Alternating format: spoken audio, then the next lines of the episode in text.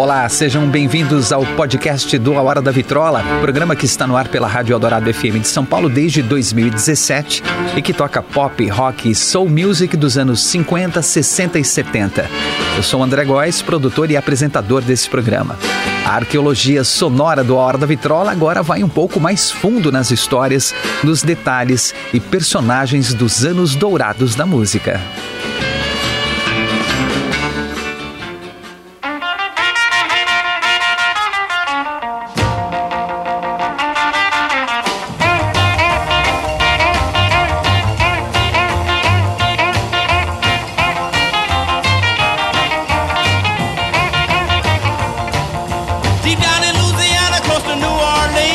Foi o primeiro rock and roll gravado na história?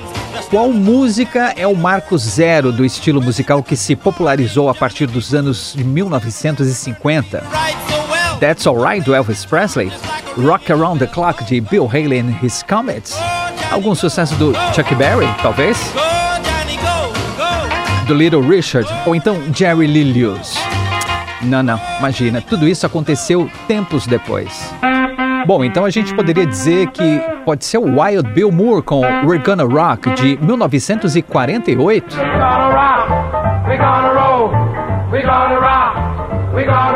Ou então Roy Brown com Good Rockin' Tonight de 1947. Ou ainda Big Joe Turner com Roll and Pete de 1939.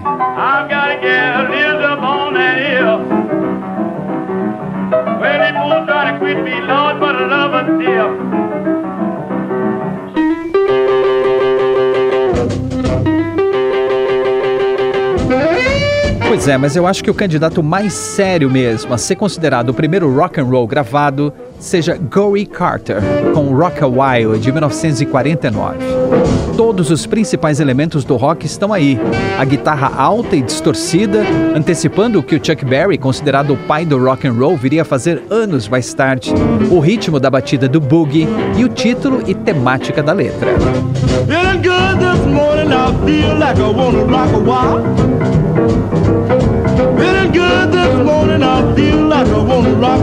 Pois é, difícil dizer, né? E para nós aqui do A Hora da Vitrola, parece que quanto mais a gente pesquisa, mais a gente entende que não dá para definir esse tal marco zero do rock. Porque não teve uma virada de chave, né? Ninguém acordou um belo dia e deu de cara com o rock tocando no rádio, formatado e definido que até ontem não existia. Como todo estilo musical, o rock também foi surgindo lentamente, de forma gradual, recebendo influências de outros ritmos que já existiam, agregando inovações até se tornar um estilo musical próprio com suas características específicas. Mas para muita gente é importante apontar quem deu início a tudo. E para algumas entidades da música, isso é muito, muito importante. Especialmente se essa entidade se chama Rock and Roll Hall of Fame. Sim, aquela instituição americana que se propõe a registrar a história dos artistas mais influentes do rock e que elege todo ano as personalidades que merecem fazer parte do seu mundialmente famoso Hall da Fama. Em 1991, após uma longa análise, investigação e pesquisa envolvendo um comitê de especialistas, o Rock and Roll Hall of Fame divulgou o nome deste primeiro rock do mundo.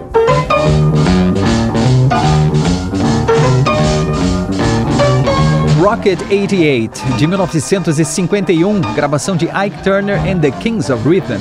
Você não sabe que música é essa? É essa que está tocando no fundo, ó. You women have heard of jalopies, you've heard the noise they make, but let me introduce my new Rocket 88. Straight, just one way. Everybody... Se você conhece, ótimo. Sinal que talvez você seja ouvinte do Hora da Vitrola, onde já deve ter ouvido essa música algumas vezes. Mas se não conhece, tá tudo bem, você não é o único ou única.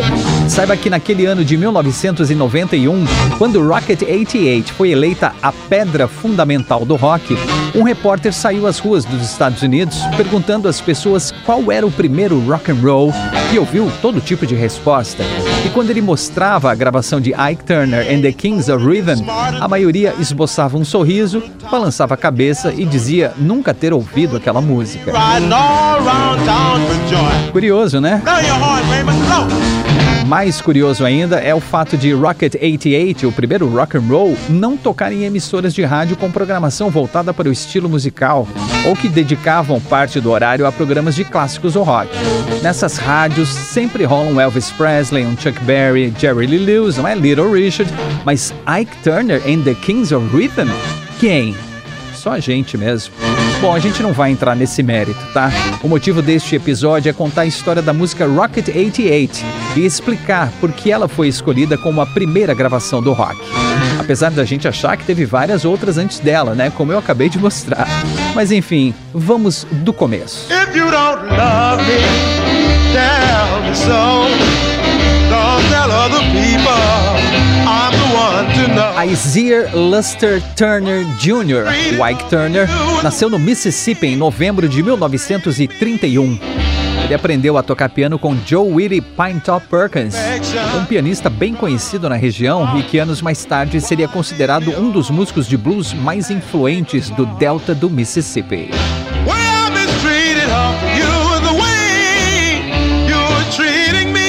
Com a recomendação de Pinetop Perkins, o jovem Ike Turner conseguiu alguns trabalhos tocando na banda de músicos populares como Elmore James, Muddy Waters, Little Walter e Howlin' Wolf. Com essa experiência no currículo, aos 16 anos, ele conseguiu uma vaga no grupo The Top Hatters, que era uma big band de verdade mesmo. Tipo, na essência do nome, tinha mais de 30 membros. Muitos deles eram colegas de escola do Ike Turner e eles tocavam essencialmente jazz em suas apresentações em diversos clubes do Mississippi. Depois de mais ou menos um ano, os músicos do grupo The Top Hatters começaram a entrar em atrito. Bom, isso era meio que esperar, não é? Afinal, além de ser um grupo muito grande, era cheio de jovens apaixonados por música e que tentavam fazer sucesso. Enquanto uma parte da banda queria continuar tocando jazz e manter o alto nível, outra parte queria introduzir o rhythm and blues no repertório e botar a plateia para dançar com um som mais animado. O The Top Hatters então rachou e uma parte seguiu com o jazz, passando a se chamar The Dukes of Swing, em homenagem ao grande Duke Ellington. E a outra parte do grupo, liderada pelo jovem, mais experiente Ike Turner, mudou a sonoridade para o Rhythm and Blues, o Boogie Woogie Blues e ajustou o nome para os Reis do Ritmo. Ou melhor, Ike Turner and the Kings of Rhythm.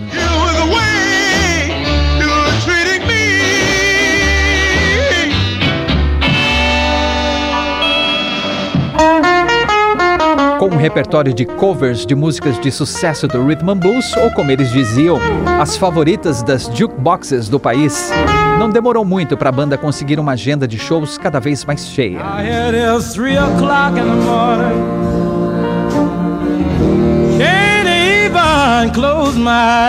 O mérito era de Ike Turner, que tinha contato com vários músicos famosos com quem tinha tocado anteriormente e pediu uma chance de tocar aqui e ali com o seu novo grupo.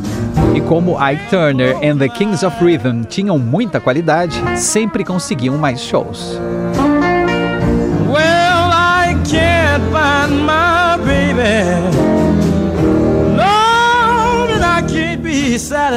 Numa noite no começo de 1951, o grupo tocou num clube no Tennessee.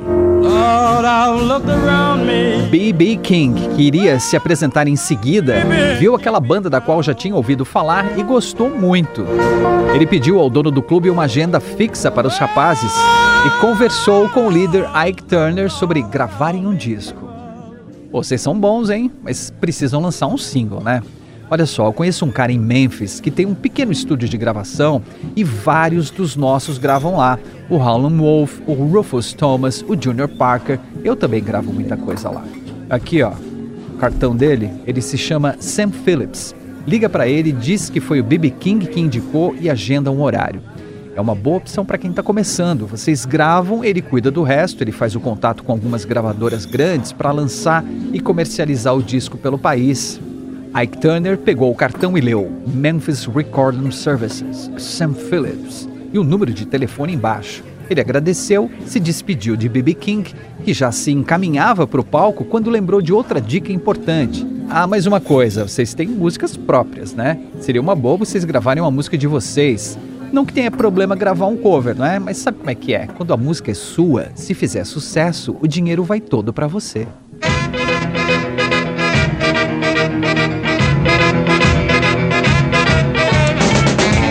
Ike Turner agradeceu por mais esse conselho, se juntou à banda e então pegaram a estrada rumo ao próximo show.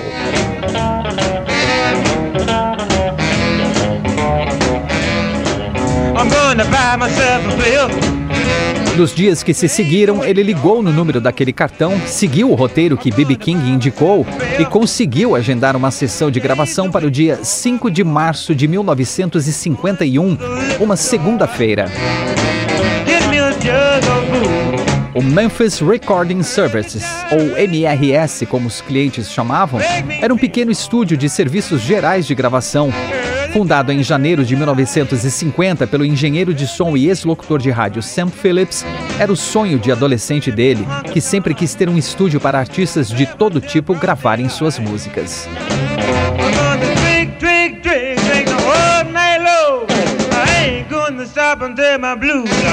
Mas como todo começo nem sempre é fácil, não é?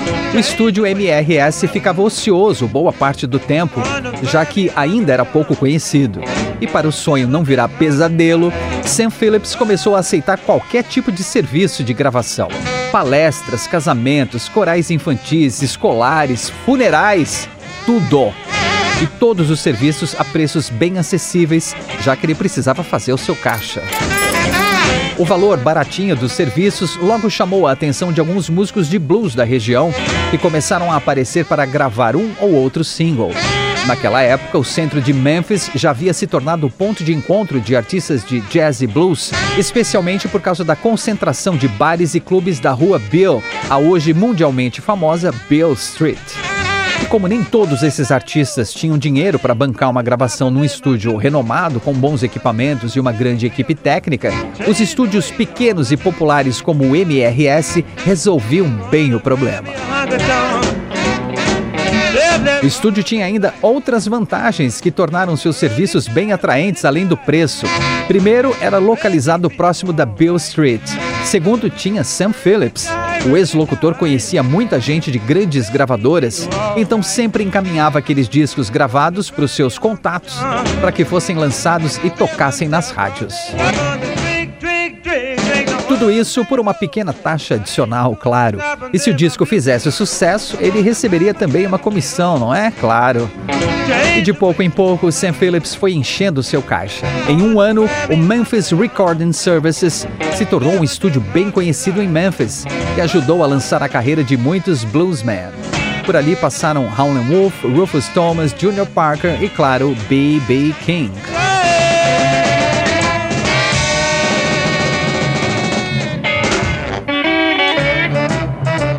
Naquele dia 5 de março de 1951, havia chegado a vez de Ike Turner e os seus Reis do Ritmo gravarem o seu primeiro single e, quem sabe, ficarem famosos também. A viagem do Mississippi, onde os integrantes da banda moravam, até Memphis, onde ficava o estúdio do Sam Phillips, levava por volta de 5 horas. O carro foi carregado logo cedo com instrumentos, amplificadores e também os músicos, né, para eles seguirem viagem. Quer dizer, só ficou faltando um. O vocalista Johnny O'Neill, ele tinha acabado de receber a oferta de gravar como artista solo e desistiu de viajar com Ike Turner em The Kings of Rhythm na última hora. Sem Johnny O'Neill, que alternava os vocais nos shows com Ike Turner, o saxofonista Jack Branston foi escalado para cantar no lugar dele e a banda seguiu com a viagem. No caminho iam ensaiando as músicas que pretendiam gravar, escritas por Ike Turner, com a colaboração de um ou outro membro do grupo. Durante a longa viagem, eles avistaram na estrada um Oldsmobile Rocket 88, que era o carrão do momento naquele começo dos anos 50. Lançado em 1949, o Possante era um carro esportivo de visual grandioso, com rodas grandes e motor potente que roncava alto e chamava a atenção de todo mundo por onde passava. E no imaginário masculino, o cara que tivesse um carrão desse teria um verdadeiro imã para garotas, não é? Que fariam de tudo para passear no seu carrão. Jack Branston então comentou: Carrão, hein? É, peraí, e se a gente escrevesse uma música falando do Oldsmobile Rocket 88, tipo a Cadillac Bug do Jimmy Liggins? A música Cadillac Boogie, lançada por Jimmy Liggins em His Drops of Joy em 1947, é uma ode ao cobiçado carro. O cantor se diz orgulhoso de ter conseguido um Cadillac preto, um Black Cadillac. Avisa que vai passear por aí exibindo o carrão e que todas as belas garotas podem viajar com ele. It's all solid streamline. Our joy jumping Cadillacs on time. It's the Cadillac boogie, boogie woogie rolling along. Ike Turner gostou da ideia e começou a escrever uma música sobre o Oldsmobile Rocket 88, seguindo a mesma ideia, até copiando um pouco da melodia, né? Ficou parecida mesmo. Jack Branston ajudou com a música que ficou pronta rapidamente e eles logo estavam ensaiando a cantoria no carro mesmo. A viagem era cansativa, mas estava indo tudo bem. Todos estavam animados para gravar o primeiro single. Quer dizer, quase tudo ia bem. Um incidente na estrada acabou danificando o amplificador do guitarrista Willie Kazart. E existem três versões para essa história. A primeira, mais plausível por ser a mais repetida, é que o pneu do carro furou durante a viagem. A banda desceu do carro para arrumar, para trocar o pneu, e quando um dos músicos foi pegar as ferramentas no porta-malas, tirar o step, acabou derrubando o amplificador no chão e o cone do alto-falante quebrou e ficou solto. A segunda história diz que eles pegaram muita chuva na estrada e entrou água no porta-malas do carro e acabou molhando o amplificador e danificando o alto-falante, por isso o cone ficou solto. E a terceira história, menos provável, sugere que o amplificador estava no teto do carro, amarrado, mas acabou caindo de lá de cima na estrada. Essa é difícil de acreditar, né, gente? Porque se o amplificador tivesse caído de cima do carro em movimento, não tinha sobrado muita coisa, né? O fato é que esse incidente foi decisivo na gravação de Rocket 88. Picking up all the fine chicks in town. The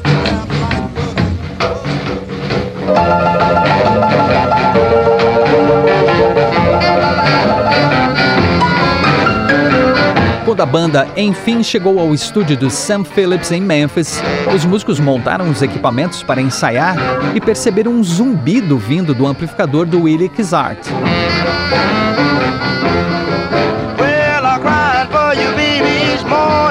Foi então que eles notaram o estrago e o cone solto do alto-falante e tentaram remendar com o que eles tinham à mão. Jornal. Eles encheram de folhas de jornal amassadas em volta do cone do alto-falante numa tentativa de mantê-lo ali firme no lugar e diminuir o zumbido. Ike Turner and the Kings of Rhythm gravaram quatro músicas naquele dia 5 de março de 1951. Heartbroken and Worried e I'm Lonesome Baby, cantadas por Ike Turner. E Rocket 88 e Come Back Where You Belong, cantadas por Jackie Branston. Resultado não ficou muito bom, especialmente pelo som distorcido da guitarra por causa do amplificador danificado. Mas o Sam Phillips, o dono do estúdio Memphis Recording Services, achou bem interessante, até gostou mesmo, e deixou assim.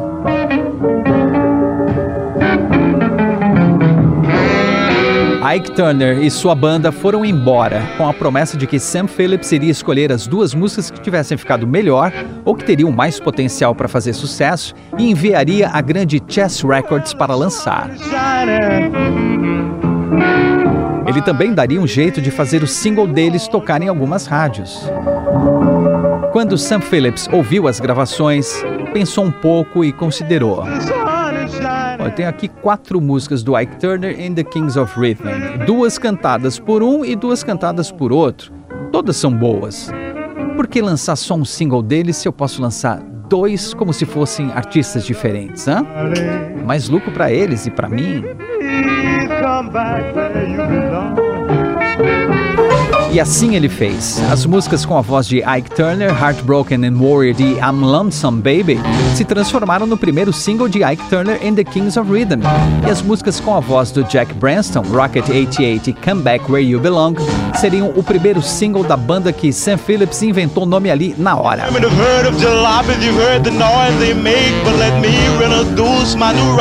Jack Branston e os Bacanas do Delta, ou como foi prensado no selo do disco, Jack Branston and his Delta Cats.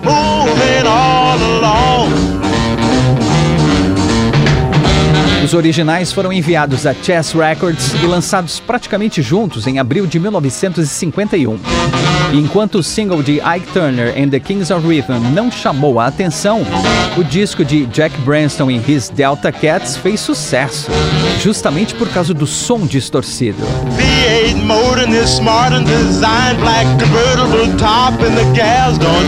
E também por causa da temática sobre um carrão possante, mulheres e diversão, algo diferente para a época.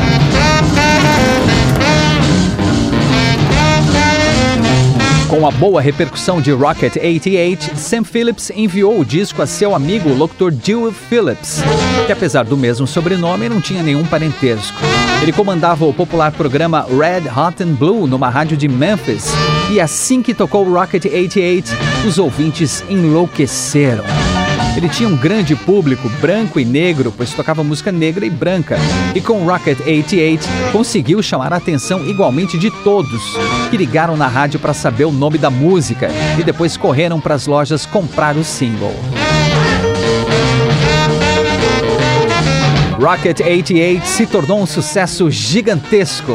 Alcançou o número 1 um da parada RB e se tornou um dos 10 singles mais vendidos de 1951.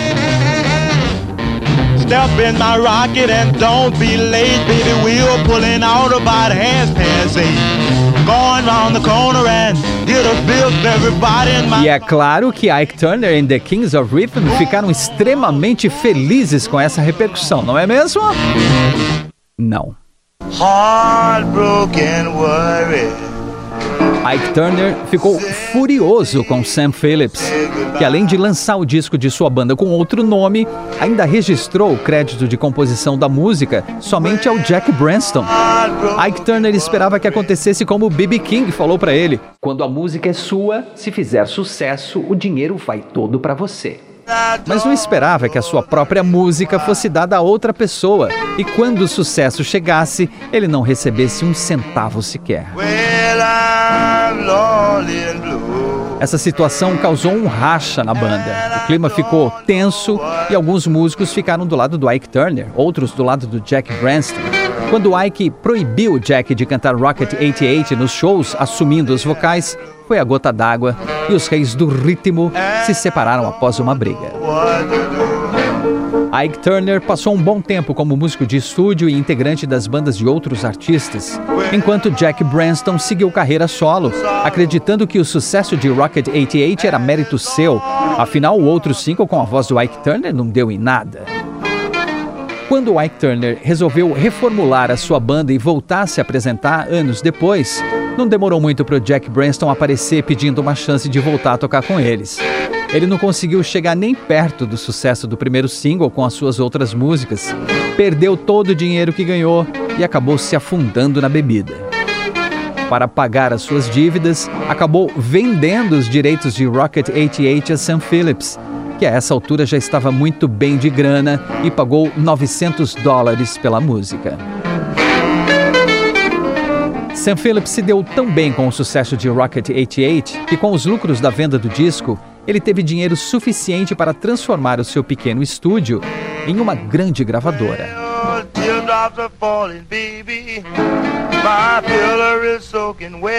Em 1952, ele inaugurou a Sun Records, que apresentaria ao mundo artistas como Carl Perkins, Roy Orbison, Johnny Cash, Jerry Lee Lewis e o rei do rock, Elvis Presley.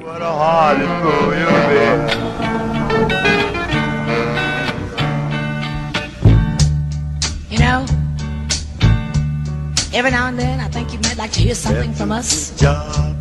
Nice and easy. Ike Turner teria sua nova chance de sucesso uma década depois, quando conheceu a jovem cantora Anna Mae Bullock, que ele batizou como Tina Turner e com quem formou a dupla Ike e Tina nos anos 60, além do casamento, claro. A essa altura, o nome de Ike Turner já estava bem distante daqueles pioneiros do rock do começo dos anos 50, e talvez por isso ele não seja tão lembrado como Little Richard, Chuck Berry ou Fats Domino. Listen to the story now. Left a good job in the city. Levou muito tempo até Ike Turner receber o devido reconhecimento por Rocket 88. Ele tocava e cantava música nos shows, mas não podia gravar e incluir nos seus discos, sob pena de pagar royalties da sua própria música a Sam Phillips. Que situação, né?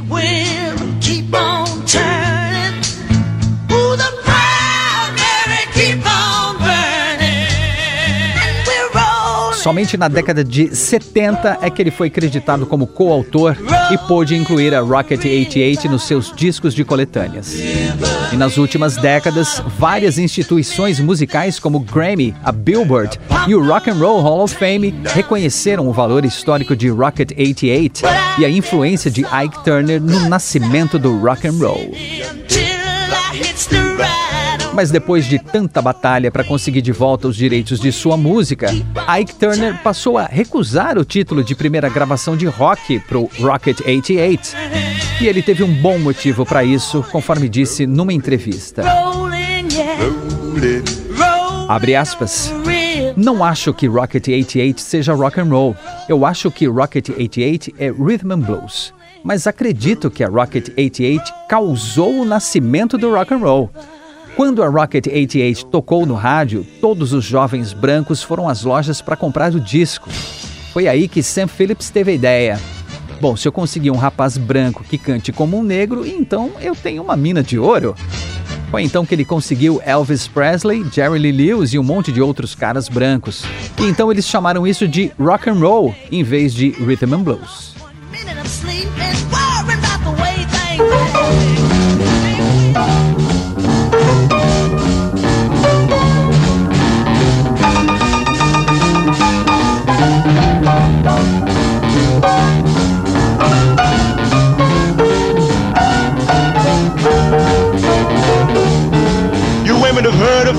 Rocket 88 foi considerada a primeira gravação do rock por, em 1951, já ter uma distorção na guitarra, temática de um carrão possante e letra refletindo a juventude. Essas foram consideradas as características básicas dos primórdios do rock, e foi nessa gravação que todas apareceram juntas, criando uma espécie de padrão que foi copiado dali em diante, criando um novo estilo musical.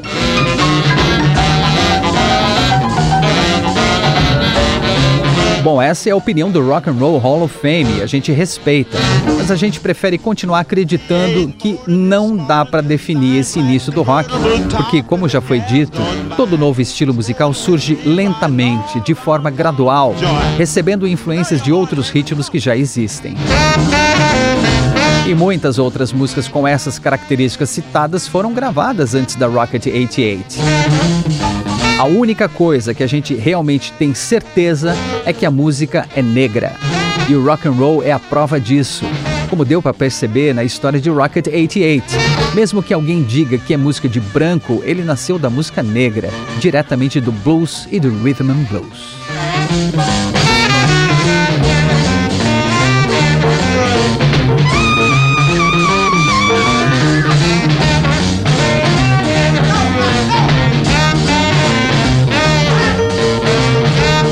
Esse episódio do podcast do Hora do Vitrola teve produção de Luciana List e André Góes, trabalhos técnicos de Bruno Melo. Muito obrigado, até o próximo.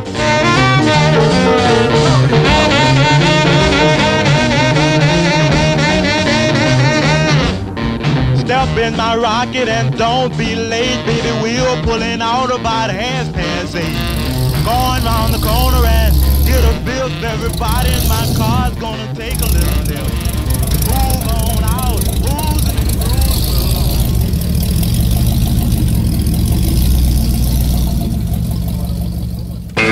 Thank you. Esse é o podcast do A Hora da Vitrola. Até a próxima com mais uma grande história dos anos dourados da música. E não perca todos os domingos ao meio-dia, com reprises às quintas-feiras às 11 da noite, o programa A Hora da Vitrola, os anos dourados da música na Rádio dos Melhores Ouvintes, na Rádio Eldorado FM 107,3 ou radioeldorado.com.br ou pelos aplicativos para celular e tablet da Rádio Eldorado. Sempre com o melhor do pop, rock e soul music dos anos 50, 60 e 70.